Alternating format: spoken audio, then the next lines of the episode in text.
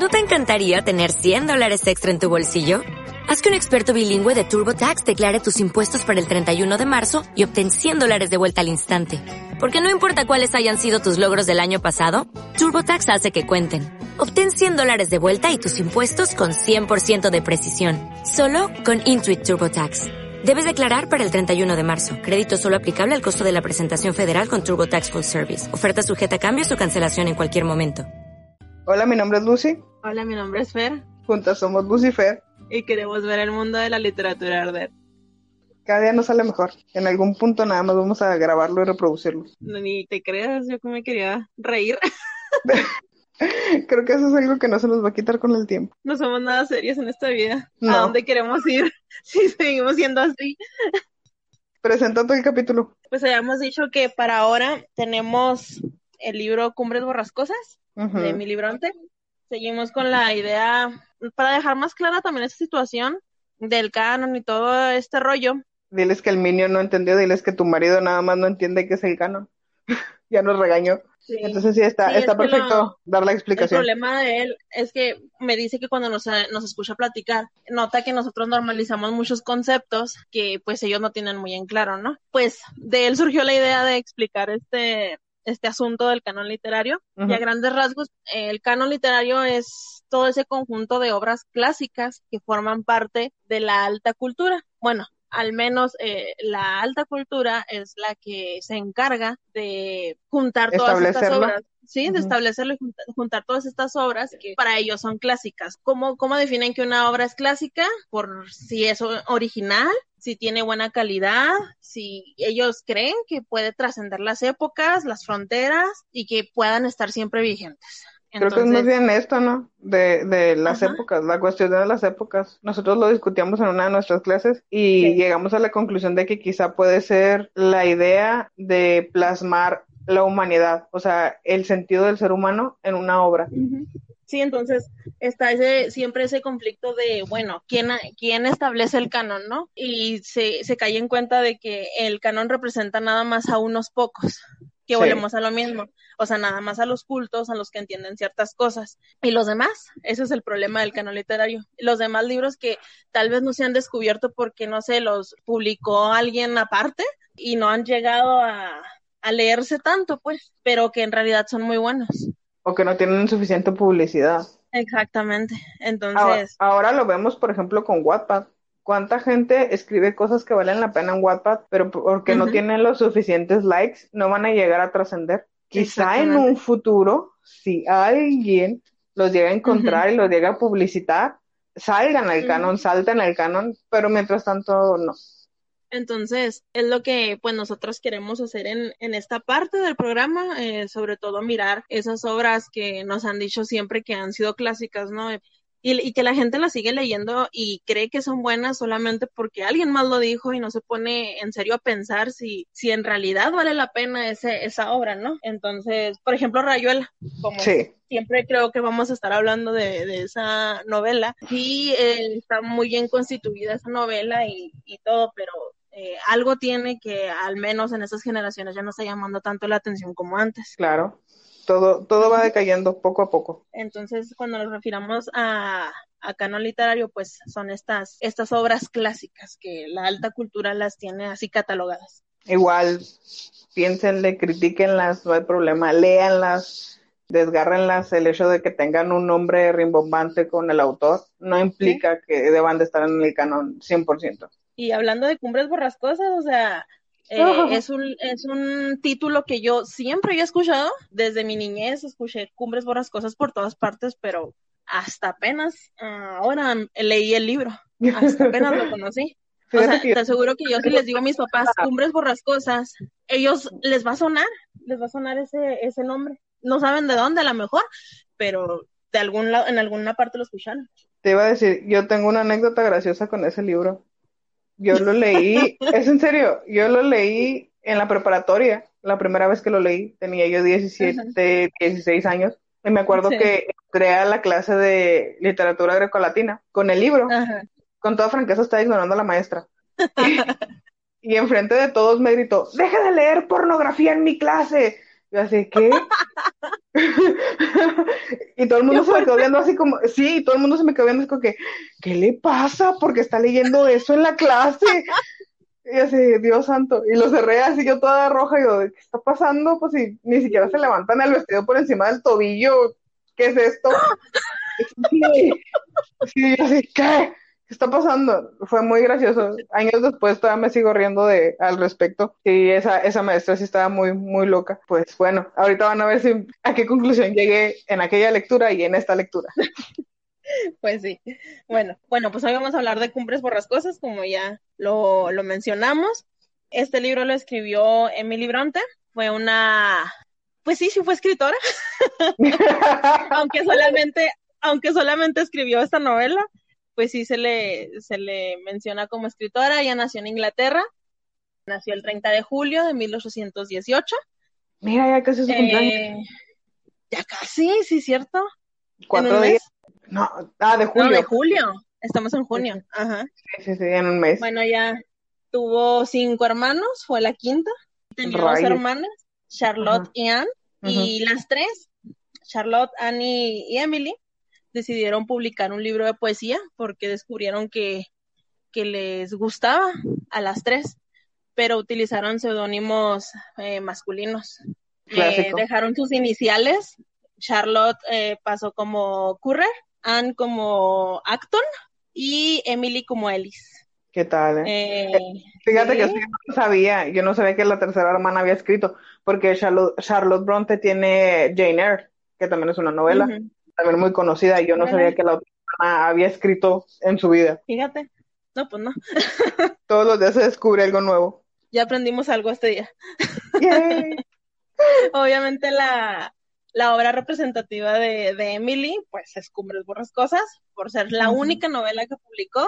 Se fue publicada en 1847 y en su tiempo eh, fue muy mal criticada esta novela. La criticaron como salvaje y con una composición muy torpe. Pero ya después se convirtió en una de las mejores novelas inglesas. Ya después eh, Emily pues murió también en Inglaterra el 19 de diciembre de 1848. Murió un año después de que se publicó su obra. Tenía 30 años y murió de tuberculosis. Era terriblemente joven. Fíjate, Sí. un, un dato curioso es que se resfrió en el funeral de su hermano y, da- y después de ser re- resfriado, pues murió. Ya, no juegues, Sí. qué complicado. Eh, está muy ad hoc porque ya casi es su cumpleaños y por toda esta situación del, de la cuarentena. Sí, cierto.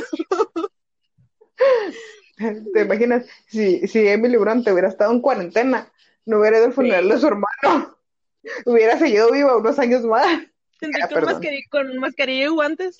Sí, sí, sí. Bueno, los guantes probablemente sí los llevaba por la época, pero la mascarilla le hubiera venido bien. Perdón, me pongo cruel a estas horas de la noche. Ya tarde. Es que es muy tarde para nosotras, pero aquí estamos, Sí. dándole. Hablemos sobre la trama.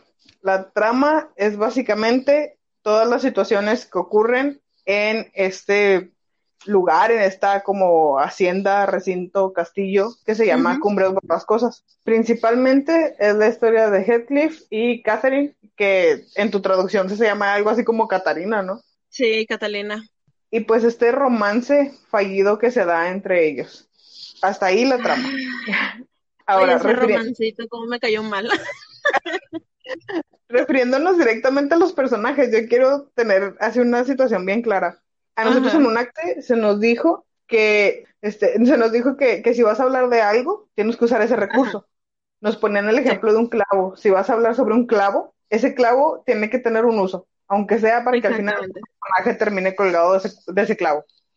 Hay una situación que a mí me molestó mucho. El primer personaje con el que te topas Sí. se llama sí, Lockwood. Sí, sí, tenemos Sí. la misma, el mismo problema tú y yo. Sí, Lockwood debería de ser este personaje, además de principal, fundamental, porque es quien lleva la pauta de la historia. Es Sí. este narrador a quien le están contando todas estas situaciones que ocurrieron en, en, esta, en este lugar llamado Cumbres Borrascosas. El problema es que si ves a Lockwood como un clavo, el clavo se cayó de la pared y a nadie le importó, porque te quedas El clavo se que, bueno, oxidó, men. sí, Se pudrió la nada del clavo. Sí, y se derrumbó la pared y el clavo, bien, gracias. nadie, nadie volteó a verlo. ¿Cuál, es, ¿Cuál fue el punto de empezar la historia con Lockwood? Ahora, muchos dirán, bueno, el punto era que se contara la historia. Pudieron haberlo hecho perfectamente para no desperdiciar todo este papel y todas estas descripciones de, bueno, es que es la persona que me está rentando un pedazo de su casa. Bueno, es que Heathcliff hace esto. Para no tener todas esas cuestiones innecesarias, era más fácil un narrador en tercera persona. Yo pensé, a mí se me hizo buena idea que hubiera sido mejor que alguien, no sé, ya, que van a utilizar un personaje, pues que para nada va a servir más que para el pretexto de contar la historia, que alguien encontrara, no sé, un libro, un diario y que fuera la historia totalmente de Cumbres Borrascosas. Sí, o sea, algo por el estilo, alguien que haya dejado una huella al respecto de eso. Y así no tienes esta situación innecesaria de un personaje que no te sirve de nada, que al final ni siquiera le vas a dar un cierre a ese personaje.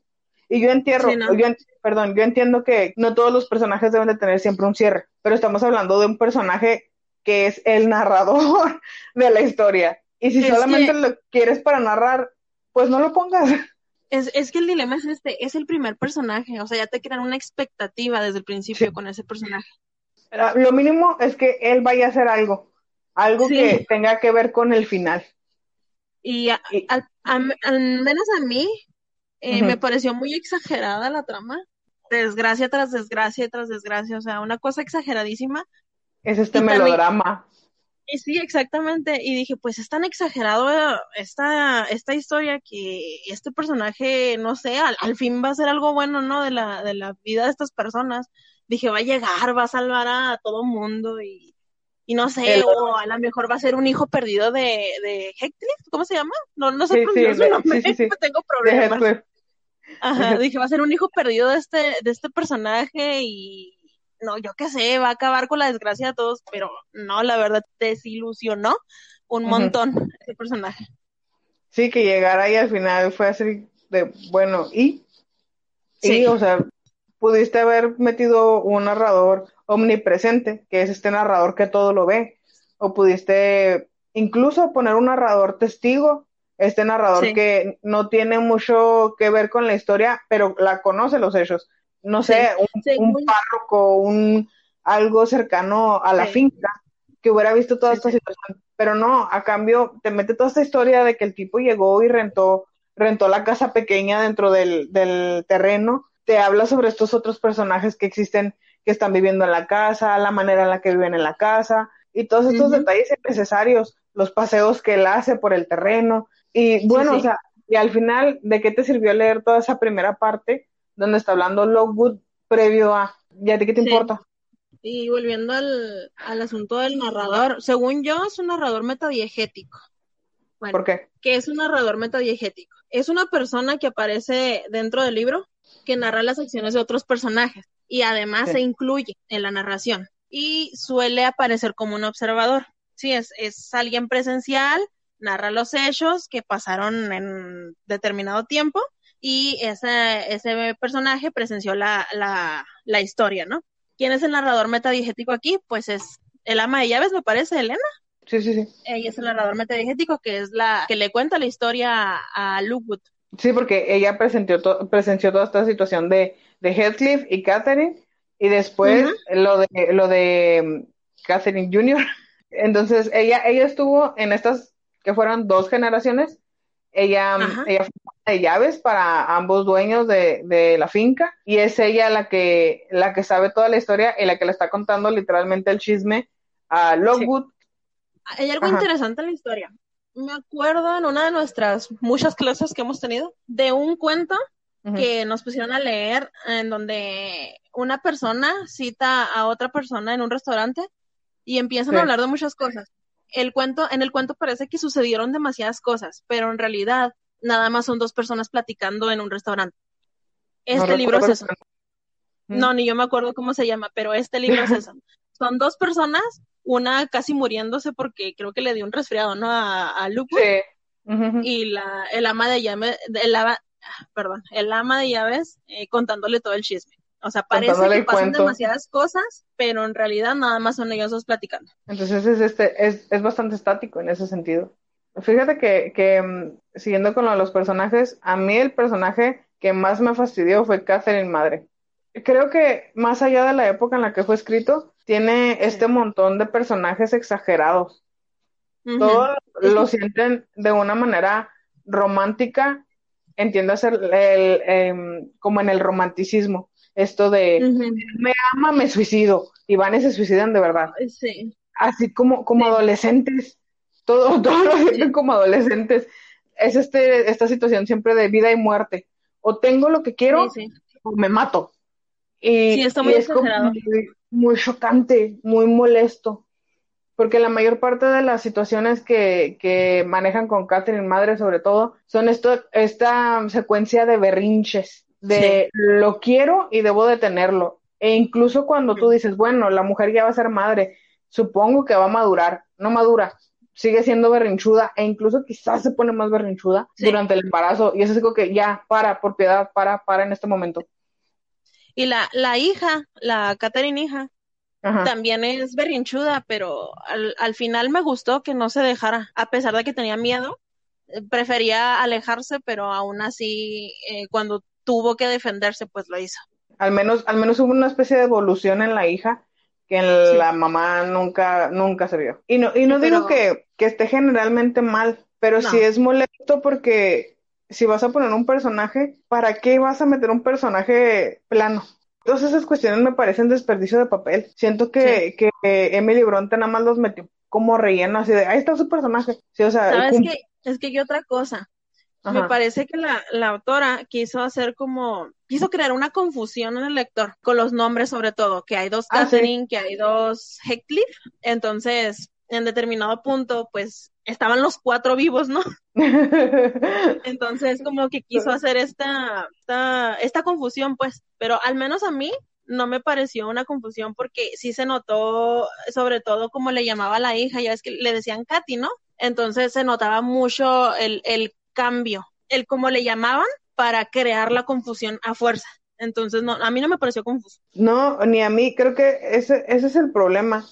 Quizás a las personas, a las personas que les creas esa confusión, cuando llegan al momento de la realización, de que se dan cuenta de, de cuál es cada Catherine y de cuál es cada momento, ellos se impresionan. Si es algo que, oh, pues ahora todo cobró sentido. Es como llegar al final de Pedro Páramo luego de, no entender qué rayos está pasando durante un tiempo. El problema es cuando, cuando no generas este impacto. Exactamente. Y fíjate que creo que ese, ese medio impacto, ese misterio lo logró al principio, cuando llega a Lockwood y empieza a ver el cómo está la situación, ¿no? En Cumbres Borrascosas. E incluso en la manera en la que se tratan los personajes, porque para la época era una manera poco usual de tratarse sobre todo como, como Heathcliff trataba a Catherine hija. Entonces, hasta Lockwood se sacaba de onda. Tú, como lector, te sacas de onda junto con él y pues está todo como muy padre. Sí, sí, o sea, a, mí me atrapó esa, esa parte. Yo dije, ah, caray, pues sí se me hace padre porque en realidad quiere saber cómo es que llegaron a ese punto, ¿no? Sí. Pero comienza, al menos a mí, comienza la narración y como a mitad del libro sabes qué va a pasar. ¿Sabes? Lo peor es que, por ejemplo, con Orgullo y Perjuicio sabíamos lo que iba a pasar. Jane Austen nos dio el adelanto en el, en el primer baile, creo que fue en el primer baile. Nos dijo desde el primer momento que ellos iban a terminar juntos. Y aún así quería saber el cómo. No tenías idea de cómo se iban a desarrollar las cosas. En Cumbres Borrascosas pasa todo lo contrario. Lo sabes, sabes, el, sí, sabes el cómo, sabes el con quién, sabes en qué momento, y te puedes te puedes inventar si quieres unos tres posibilidades de final, pero al así al mero final una de esas tres posibilidades vas a estar acertada. Tampoco existen tanta paleta de, de, opciones, ¿sí? O sea, te, estoy hablando de contadas, tres, cuatro opciones de, de final. No existe toda esta gama de, bueno, puede ser esto, pero también puede ser esto, pero también puede ser esto. Pierda la emoción cuando, cuando pasa eso. Al menos en, en una de mis posibilidades ya estaba, este me va a presenciar la muerte de, de Heathcliff. Sí. Dije, a lo mejor va a ser el, el que lo va a asesinar, Lookwood. Pensé que él lo iba a asesinar, pero... Sí, o sea, es lo que tú decías, es, existía la probabilidad de que él pusiera las cosas como más en orden, pero al final Lookwood terminó siendo nada, siendo nada más el pretexto. Sí, o sea, sí, la verdad, sí se ve muy descarado eso. Sí, y fue así de, bueno, Emily, ¿y para qué me tuve que tragar tus 50 páginas de, de qué hace Lockwood ahí y por qué se resfrió? Sí, sí, Pobrecito. Sí, entonces, bueno, ¿y a mí qué me importa si se muere? O sea, si al No final, estaba, no estaba acostumbrado al clima. no, me perdonas, pero a mí las descripciones que le hacía del clima era así de, oh, qué rico se siente eso. Sí, sobre todo con el calor que estamos viviendo últimamente acá. Sí, sí, perdón, pero es que en nuestra ciudad hace un calor de que lo normal son 40 grados Celsius, que son más o menos como 100 grados Fahrenheit, entonces es nuestra media diaria. Nuestra Pues, utopía es vivir en un clima como el que narra. Emily. Sí, un clima británico, lluvia general, frío cuando debe ser frío, nieve cuando debe ser nieve y cosas por el estilo. No todos No. los climas en un solo día. Y es que sí pasa, en la mañana puede estar haciendo frío, en la tarde Sí. como a las 3 te vas a estar asando y Sí. en la noche quizá llueva. Eso pasó ayer, por eso no grabamos. Sí, exactamente. Pero bueno, Sí, dejemos y, el y clima. creo que creo que esas partes es lo es lo mejor del libro para mí.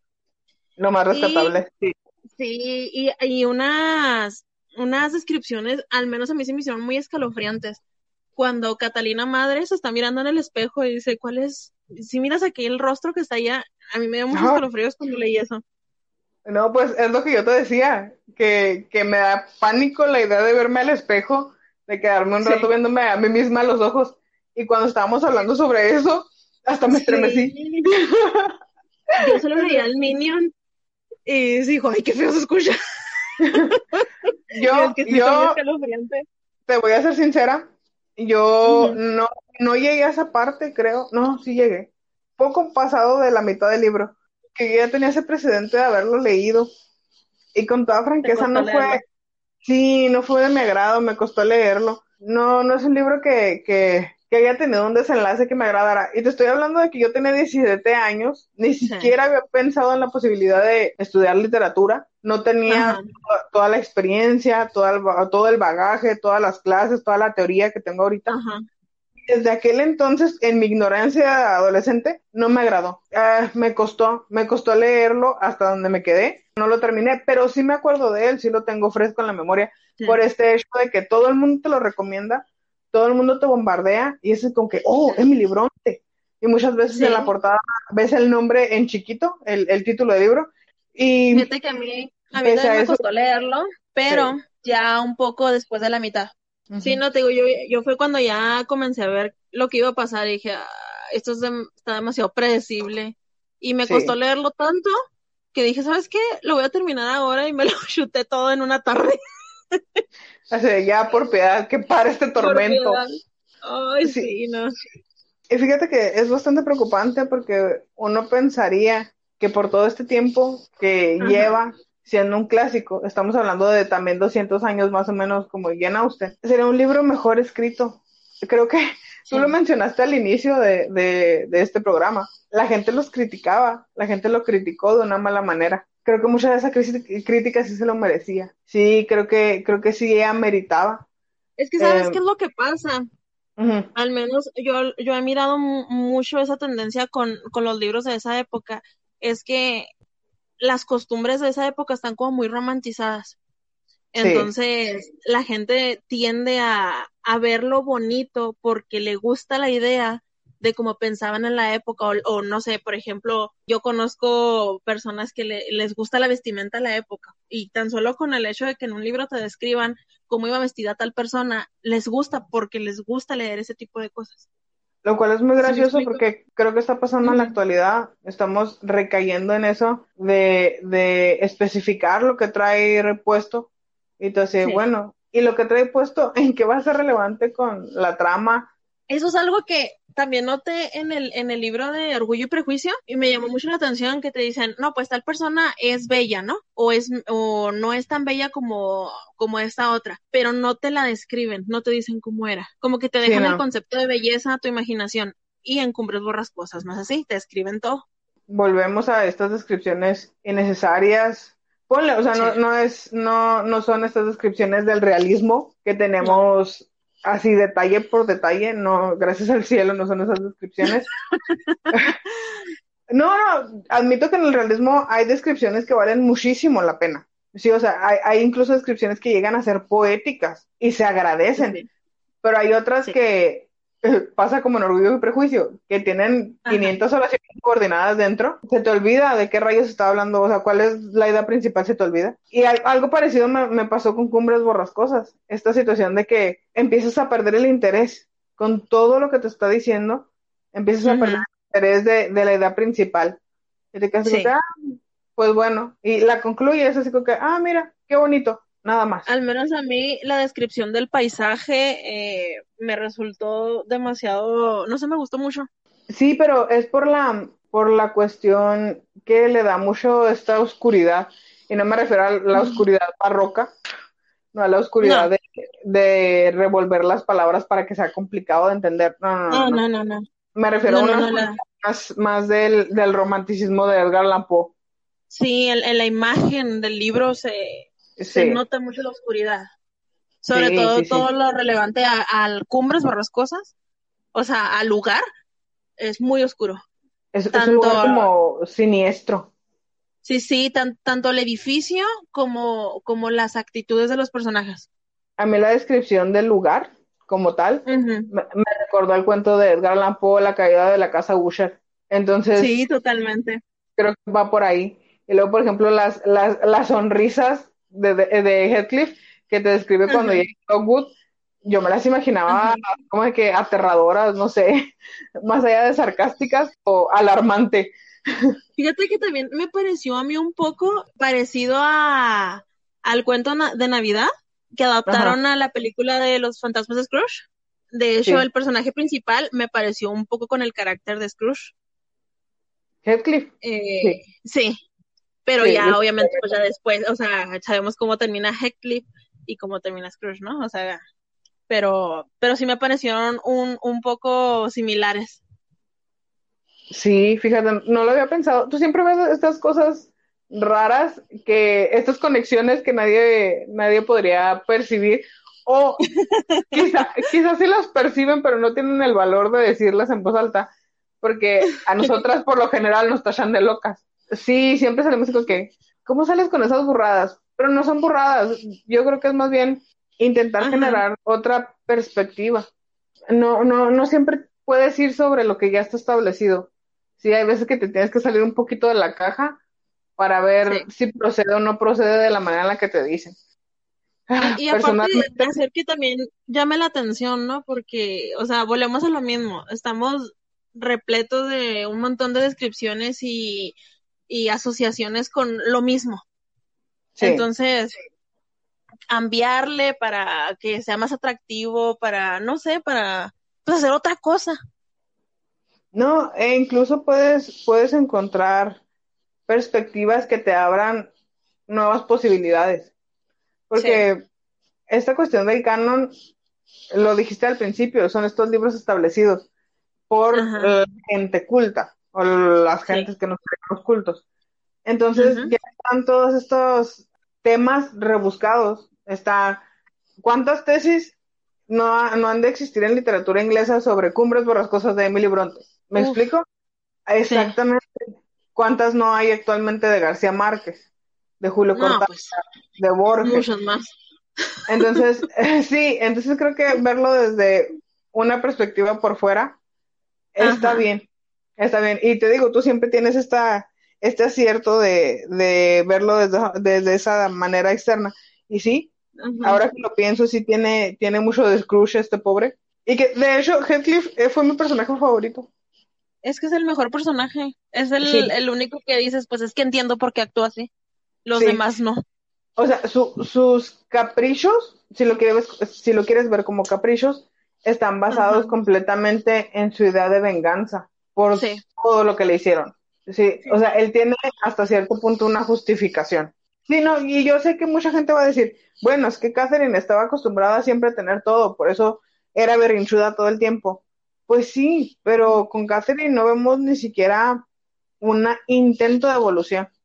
¿Sí? No. Heathcliff medio intenta ser mejor persona en determinado punto por ella. Catherine no. Sí, sí. Catherine es esta persona arbitraria de no me gusta, se acabó. Yo dije que no y es no. Cliff creo no. que creo que intenta dejarse un poco de lado por ella. Y Sí. es una especie de intento de progreso, una especie de intento de evolución. También para mí es el, es el mejor personaje. Y qué bueno, Sí. porque es el protagonista. O sea, ya Sí. estaría de más. Sí, sí, y pese a todo, incluso en su carácter huraño, de- incluso en la manera en la que trató a Lockwood, me parece que, que tiene también cierto, cierta inteligencia en la manera en la que habla. Yo no sé, se supone que el tipo es esta persona, pues, un mozo de cuadra cualquiera, que no tiene Sí, ¿no? educación, que es burdo y todo lo demás. Sí, sí, yo lo entiendo. Pero ya, bueno, al inicio cuando está hablando con, con Lockwood, se nota esa inteligencia en el sarcasmo. Quizá no en la manera de decirlo, pero sí en el sarcasmo. Es muy agradable la Sí. manera en la que, en lo que la- en lo que le hace sentir menos, no sé. A mí siempre me va a caer bien el personaje sarcástico. Siempre. Me identifico mucho con el personaje sarcástico. Sí, y, y en determinado punto a veces ni siquiera es sarcástico, es irónico. Por ejemplo, esta situación de que empieza a nevar, Lockwood no se puede ir y que le dice, le, le dije que no viniera, no tengo camas para darle, pues si quieres se puede quedar sentado en el sillón. Ah, no, puede dormir con, con el mozo o con el o, o con este hombre que cuida a los animales porque, Sí, sí. porque no se va a quedar solo en mi casa y no confío en usted. Ajá. No tengo camas para darle y no me voy a poner ahorita a buscar una. Y, y Lockwood se queda así como que, pero es que deberías, porque la cuestión del hospedaje que viene de los griegos.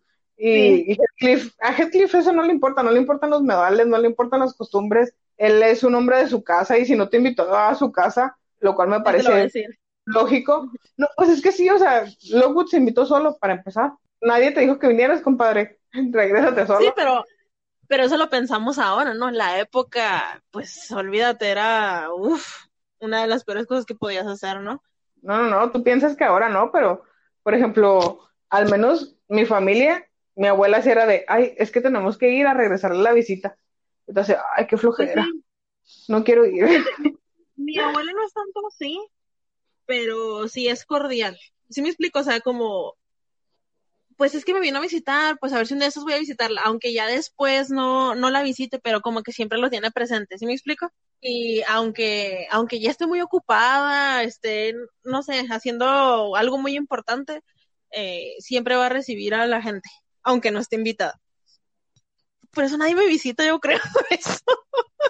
Nada más nos visitamos entre nosotras porque es como si no tuviéramos visita. Sí, creo que, creo que si yo tuviera una visita inesperada, reaccionaría igual que, igual que Heathcliff, tal cual. Es que es desagradable, o sea, a mí no me gusta, batallo mucho.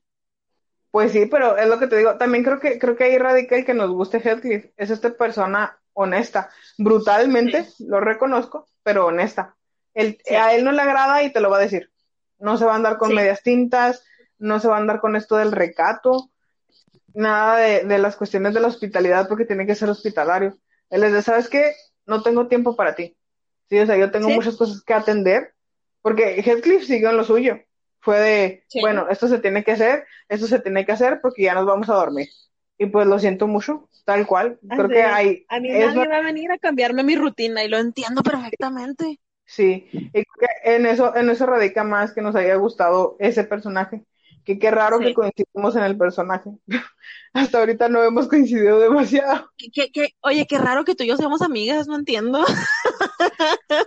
Somos completamente contrarias, desde la altura hasta la forma de ser y todo lo demás. Somos muy, muy contrarias y pese a eso nos llevamos muy bien. Qué raro. Pero, pero tenemos cosas en las que concordamos, por ejemplo, esto, en el sarcasmo y que no nos gusta, bueno, al menos a mí no, y creo que también a ti, ¿no te gusta la gente nueva? No. No, lo siento Cuando alguien mucho. nos mira o nos habla, alguien nuevo así de, no, no, no, No, no, no, no. Bata- batallo mucho para confiar en las personas. Lo siento mucho. no. Sí. Sí, no, no, Sí. no. Yo, yo prefiero vivir en mi, en mi casa, en mi cumpleaños borrascosas, que nadie se me acerque. Este, y así. Por eso la cuarentena no nos ha afectado. No, nosotros somos muy felices porque estamos haciendo lo que siempre hacemos, platicar de libros Leer encerrados. y leer, sí, Sí, sí, sí, lejos de las personas. De hecho, la cuarentena nos viene genial. Pero bueno, me habías dicho que encontraste un poema de Emily Bronte. Ah, sí, a eso iba. Eh, ah, otra cosa también, eh, rápido, rápido, es ah, que me parece que eh, Emily Bronte plasmó mucho de su vida en el libro. Obviamente todo escritor va a plasmar cosas de su vida porque es imposible que no lo haga, pero ella sí, sí plasmó demasiado. Sí, sí, para empezar, el lugar en donde vivía, ¿no? O sea, el clima, todo concuerda con Inglaterra y aparte que el libro está en Inglaterra. Y me parece que lo de la tuberculosis. Si te fijas, las personas se resfrían por cualquier cosa, los personajes, perdón, se resfrían por cualquier cosa. Y mueren. Y no me acuerdo cuál, eh, cuál personaje empezó a toser sangre. Y, es muy irónico que ella muriera de esa enfermedad. Sí, es muy irónico, la verdad que sí. Pobre, qué triste. Sí, y, y aparte también creo que su familia era muy religiosa, no estoy segura, pero algo leí en algún sitio, pero tiene totalmente la lógica que haya sido religiosa por la época. Sí, claro. Eh, y pues si te fijas eh, con José, así viene en mi traducción, no sé cómo se llame, supongo que se llama Joseph en, en, tu versión. sí, eh, es muy, muy, muy religioso. Que de hecho se pelea con Catherine hija porque ella se declara bruja, que, que le hace magia negra y estas cosas. Eso también es una situación muy graciosa, muy graciosa. Sí, yo me reí mucho con eso, sinceramente. El otro santiguándose, persinándose y rezando y está echándole mal de ojo y todo lo demás. Es, es muy divertido. Sí. Sí, sí. sí, sí, Y eh, regresando a lo del paisaje, y en las descripciones que hace Emilia en el libro, encontré un poema que me parece muy similar a las descripciones que hace en el libro. Y lo voy a leer. Ahí disculpen si me equivoco, pero es, es poesía y tengo un problema para leer poesía. Ay, es que, bueno, a mí sí se me complica mucho, sobre todo porque tienes que guardar el ritmo y ese tipo de cosas. Pero esto, este poema, como es una traducción, no guarda, no se asemeja mucho al ritmo. Ni en la pues, métrica. obviamente ni a la rima, ni a la rima. Sí, sí, sí, sí, no, e, es, imposible. Creo que el único que lo ha hecho es Cortázar con El Cuervo de Po, o me estoy yendo por las ramas. ¿Es en serio? Tengo que leer eso. Sí, es que, es que en México, bueno, o en Latinoamérica estamos acostumbrados a que El Cuervo de Po es un cuento. No es un cuento, es un poema. Sí, entonces hasta, hasta donde yo sé, la única persona que lo tradujo más o menos con métrica y con rima fue Cortázar. Y lo tradujo como poema, que es lo más impactante. Pero bueno, dejemos esto de lado y danos el poema. El poema se llama Suave neblina sobre la colina. Suave neblina sobre la colina. No habrá mañana tormenta. No, el día se ha cansado de llorar, ya agotó su reserva de callada tristeza. Oh, he vuelto a los días de mi infancia, de nuevo soy una niña, y bajo el techo paterno que me abriga, junto a la vieja puerta de la entrada, miro caer esta tarde nubosa tras un día de lluvia. Neblinas azules, dulces neblinas de verano, empañan las montañas a lo lejos. La humedad impregna la alta hierba verde, espesa como lágrimas en la mañana, y pasan como en sueños llamaradas de fragancias que recuerdan otros tiempos. Oh, y ya. Qué triste. O sea, a mí me pareció, eh, sobre todo esto de la colina, la neblina, la tormenta, muy, muy cumbres borrascosas. Sí, y fíjate que, que no sé por qué siempre que leo Cumbres Borrascosas me recuerda esta situación de los barrancos. Siento como que la finca está en un barranco. Sí, a mí también. sí, en una colina escarpada y abajo están las olas, el reflujo de las olas. No sé por qué, no sé por qué. Ella, ella no lo especifica, pero así lo siento. Supongo que por, por la neblina que se levanta en la mañana. Ajá. Eh, y sí, sí tiene mucho esta situación pues fíjate que no lo pone tal cual, pero bien podría haber sido escrito por Catherine hija. Sí, sonaría lógico. Sí. Sí, y sobre todo por esta parte donde dice, y bajo el techo paterno que me abriga, ya ves que le dijo a, a su primo, ¿sabes qué? Es que yo quiero más a mi papá que a ti, lo voy a obedecer a él porque lo amo más que a ti. Entonces, Complejo de Electra, ¿qué? no, no, no, no, no se especificó algo al respecto, o sea, la, La princesa de papá. ¿qué Ay, no. qué? ¿Ves? Y luego dices que yo. Mira, ¿ves? ¿Ves? Pero bueno, vamos al meollo del asunto. Ya he explicado lo que es el canon literario. ¿Tú lo consideras que debe de ser un libro que se quede en el canon? Porque siempre tengo que responder primero yo. Bueno, yo creo que no. La situación es esta. Sé que se va a quedar, sé que se va a quedar en el canon durante bastante tiempo más por todas estas cuestiones que ya dijimos. Tú las dijiste Ajá. sobre todo. Em, por la vestimenta, por el romantizar la época, el, el que era esta época gloriosa y dorada. Incluso Sí. se va a quedar en el canon por el apellido de la autora, por el nombre de la Sí. autora Sí. más que porque se lo merezca. Como libro, es un libro bastante simplón. Emily creo que desperdició muchas oportunidades buenas. Desperdició una buena trama de inicio que ya con Lockwood, al final el personaje no sirvió de nada, no ayudó a nada, no movió la trama, estuvo de adorno. Sí. Y junto con Lockwood perdió el factor sorpresa. Solamente sorprende si eres muy despistado y no entiendes la diferenciación entre Catherine madre y Catherine hija. Y Heathcliff padre y Heathcliff hijo. Es la única manera en la que te puede sorprender. Si eres muy Sí. vivo y lo entiendes perfecto, cada una de las diferencias desde el principio, te va a pasar como cualquier libro. Va a ser así como que, ah, bueno, ujú. Entonces, por ese lado, no creo que debería de estar en el canon. Se debería de criticar más el libro desde un punto de vista objetivo. Dejar de lado este, ay, es que qué bonito el romance que tenían y verlo como era. Sí, o sea, ver a este personaje que es berrinchuda, ver a este tipo que, que solamente busca venganza, ver todas estas situaciones exageradísimas y, y melodramáticas, este, un problema que lleva otro problema, que lleva otro problema, y se le muere el hijo y sientes, sientes que es telenovela mexicana de los años 90. Es, como Mariana del Barrio, pero en lugar de ser una mujer es un hombre y se llama Heathcliff. Heathcliff el del barrio. Sí, sí, así, así es.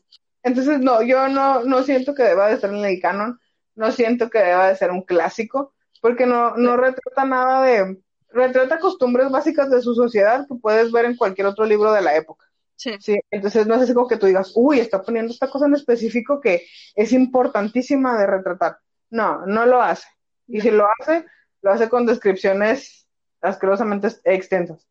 No retrata Sí, no. una situación humana porque te pone este amor romántico y aburrido de, de problema tras problema tras problema que separa a los protagonistas. Entonces Sí. tampoco te hace que quede, pues bueno, para eso mejor me avento un melodrama cualquiera en la televisión. Voy y veo La Rosa de Guadalupe.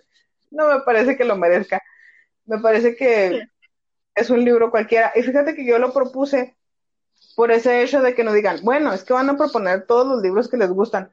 No, no, no, o sea, también quiero que, que la audiencia escuche que podemos hacer críticas al respecto, que no siempre van a ser esta arbitrariedad de los libros que me gustaron. No, no, no, también hay que pensarlo un poquito al respecto de si te gusta o no te gusta y el por qué te gustó o por qué no te gustó. Sí. Y tener, intentar tener argumentos, sino nada más decir, bueno, pues no me gustó. No es un libro que yo voy a, a leer. Esta vez porque me vi obligada a, para intentar tenerlo fresco en la memoria. De aquí Sí, no. a pasar. Yo al principio pensé que sí me iba a gustar por este misterio que maneja la autora, no este anacronismo que comienza por casi el final. Es un hecho que se presenta fuera de tiempo, ¿no? Por ejemplo, como empieza el libro, eh, que comienza Por el final. ya, exactamente, que comienza ya con, con, con este, este ambiente de Catalina hija, que no sabes quiénes son los personajes. Ese es un anacronismo. Como un flashback. El que en, nuestro, en nuestra jerga literaria se le conoce como ah, analepsis. Analepsis. Sí, este, este retroceso. Eh, ustedes díganle flashback, no hay problema. Nosotros por sí. Fue lo que me llamó la atención. Al principio me atrapó. Ya después no me gustó. Porque se hizo asquerosamente obvio lo que iba a pasar. Y porque el, el eh, flashback no sirvió de nada. Es, es, que fíjate que tengo, tengo un conflicto. Ajá. Porque siento que lo pudo, que lo pudo haber omitido, pero no. No, es, que funciona como, como, ¿cómo le digo? Como un atrapador al del lector, como un enganchador. Entonces, sin, sin ese, sin ese anacronismo, sería difícil que el lector se enganchara, porque la, la, la historia es muy monótona, es, es muy obvia. Entonces te refieres a que sería el libro todavía más aburrido. Exactamente. Mm. Pero también existe, existe este problema que si no lo tuviera, pues sería aburrido. ¿Sí, me explico? Sí, sí, sí. Sí, creo que tienes razón no sé, no sé, eh, tengo un conflicto con ese principio. Sí, o sea, es, un principio necesario para que te atrape, que de no existir haría el libro todavía más aburrido y más Exactamente. Ese es mi pues problema. Sí. pero creo que el, problema real es que Bronte no lo usa. Sí, o sea, es, es como, como estas personas que quieren ser ninjas y atacar a alguien y luego de repente gritan. Te acabas de tragar tu propio factor sorpresa el factor sorpresa hubiera sido totalmente este personaje que no se utilizó, Luke Wood. El clavo oxidado. Creo que Bronte lo desperdició ese personaje porque pudo haber sido muy buen personaje. Pudo haber movido la trama del final. Pudo haberle dado un giro que como lectores no esperábamos. Y no lo hizo. Sí, cuando terminó se me quedé así de... ¿Y ya? ¿Y se acabó? Sí, o sea, me quedé así de...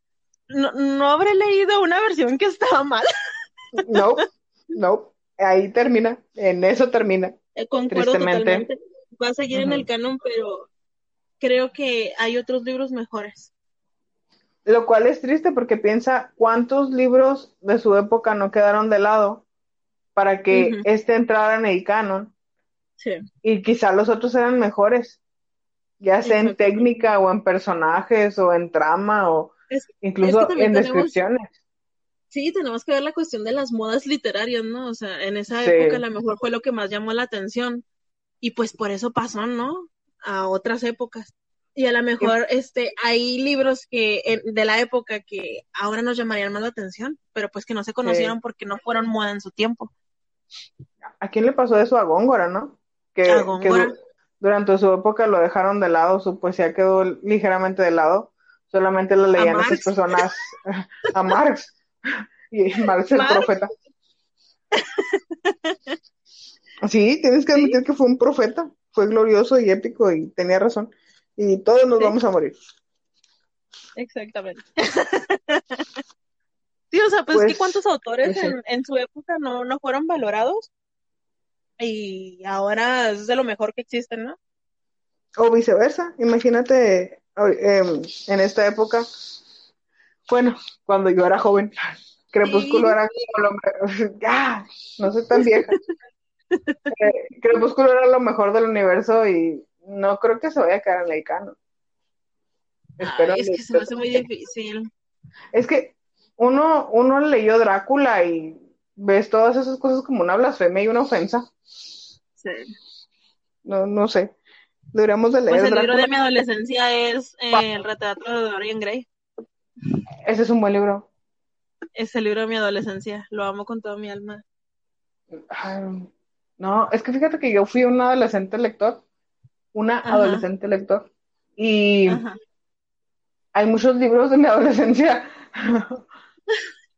sí, por ejemplo, durante mucho tiempo tuve un trauma con El Lobo Estepario de Herman Hayes, que es muy raro porque lo leí a los 13 años y me encantó.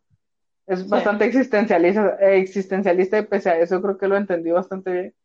Nada más que lo mío fue más de escritor. Yo me fui por Rius, me encantaba, porque era una, una forma de, de aprender riéndome, divirtiéndome.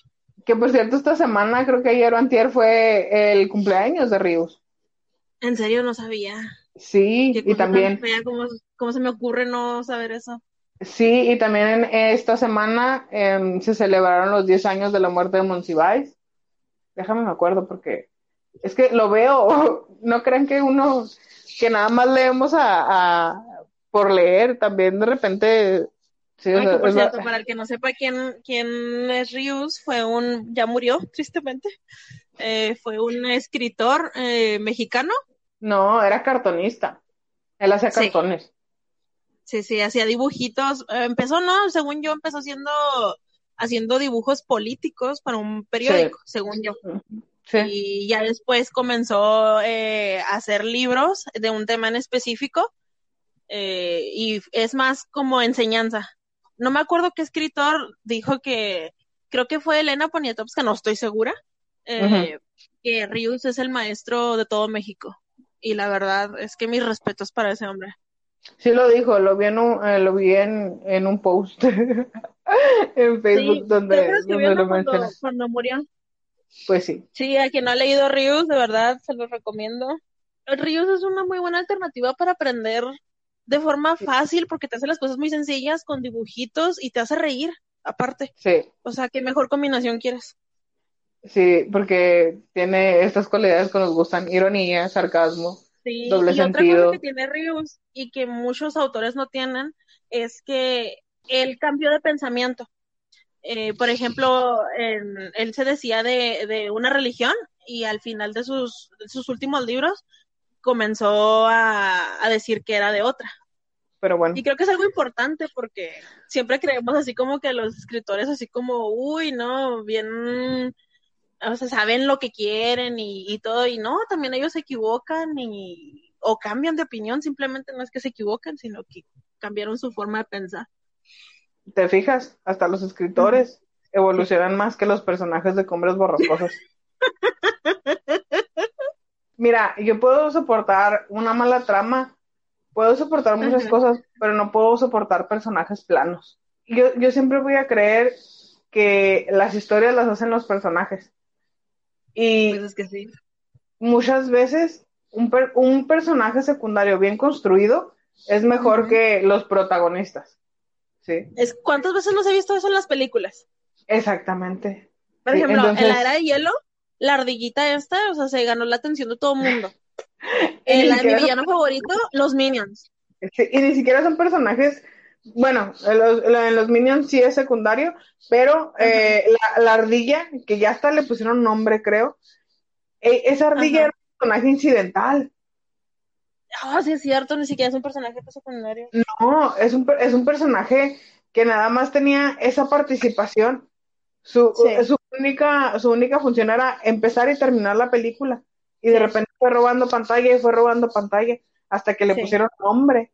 ¿Me explico? Entonces, Esa, esa es la cuestión. Yo creo que en Cumbres Borrascosas ni siquiera te... Nada más se concentran en los protagonistas. Son todos los personajes que describe su forma de ser, sus actitudes y, y, su potencial, su trasfondo.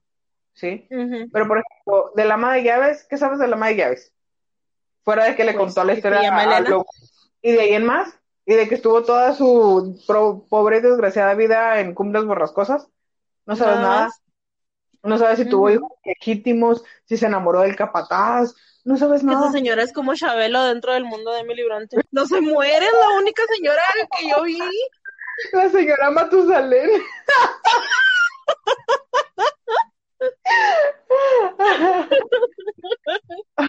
¡Chan, chan, chan! Ay, Dios santo. Perdón, ¿Y lo recomiendas? ¿Recomiendas que.? Fíjate que yo creo que sí. Yo creo que sí lo recomiendo. Pero para que. No, espera, espera. Ah, para que comiencen a, a notar estas, estas faltas que hay en, en ciertos personajes, por ejemplo, en, en Luke. Como de aprendizaje, de vean lo que no se tiene que hacer. Digamos que sí. Eso es triste para alguien con tanto renombre como Emily Bronte. No, e, es que mira, sí me gustan las descripciones. Creo que volvería a leer eh, ese libro nada más por por lo lúgubre que meten en, en la descripción, ¿no? Nada más en párrafos. Sí, ciertas partes, porque ciertas partes sí me gustaron un montón. Pero la historia, la trama, ah, me parece muy tediosa. Muy, muy aburrida. Sí, creo que por eso nos extendimos más en este, en este episodio hablando de terceras cosas y comparaciones que de la novela en general. Sí, creo que hasta aquí llegamos con Cumbres Borrascosas. No lo recomendamos. Bueno, yo no lo recomiendo. Léanlo. con esta finalidad y no, no con nuestra opinión en mente. Sí, o no, sea, no, no. Léanlo. Para que noten también lo que nosotros estamos diciendo, o sea, porque de verdad, Luke Wood pudo haber sido muy buen personaje. O por el contrario, para que vengan y nos contradigan y nos digan, no es cierto, en esta parte no tienes razón. También. Ustedes no respeten el canon, no nos respeten a nosotras, este, tengan su propia opinión, léanlo, léanlo con la finalidad de ver qué les parece a ustedes. Quizá les guste, es válido, quizá no les guste, es válido, quizá lo, lo vean desde otra perspectiva y encuentren más cosas de las que nosotros encontramos. Eso es más que válido y es genial. Que nosotras aquí estamos para, para leer los comentarios, para comentarlos, para redecirlos en voz alta. Y pues nada, no nos queda más que decir que la siguiente semana estamos con El coronel no tiene quien escriba, de Gabriel García Márquez. Márquez. Sí, del glorioso Gabo. Es un libro cortísimo. Se lo venden en dos días. Dos días y tienes mucha pereza. Ya, ya estamos a mitad de la temporada, ¿te das cuenta? Ya vamos para el capítulo 4. ¿O estamos? ¿Quién iba a decirlo? ¿Tan rápido? Dios santo, ya llevamos, llevamos todos estos capítulos. No sé qué está pasando. Pero. Es bueno, esperemos que les estén gustando. Sí, de hecho, este, pues gracias a todos los que nos están escuchando. Ya llevamos algunos suscriptores en, en YouTube, en Anchor, en Spotify también, muchas reproducciones, lo cual se agradece desde el inicio. Y pues nada, yo fui Lucy. Yo fui Fer. Juntas somos Lucy y Fer. Y siempre queremos ver a la literatura arder. oh, oh, oh, ¿Necesitas ayuda? En O'Reilly Auto Parts te ayudamos. ¿Necesitas algún consejo? Te aconsejamos. Nuestros profesionales en autopartes están siempre disponibles para ayudarte a encontrar lo que necesites. Excelente servicio al cliente es solo una de las ventajas que ofrece O'Reilly Auto Parts. Los profesionales en autopartes. Oh, oh, oh, O'Reilly Auto Parts.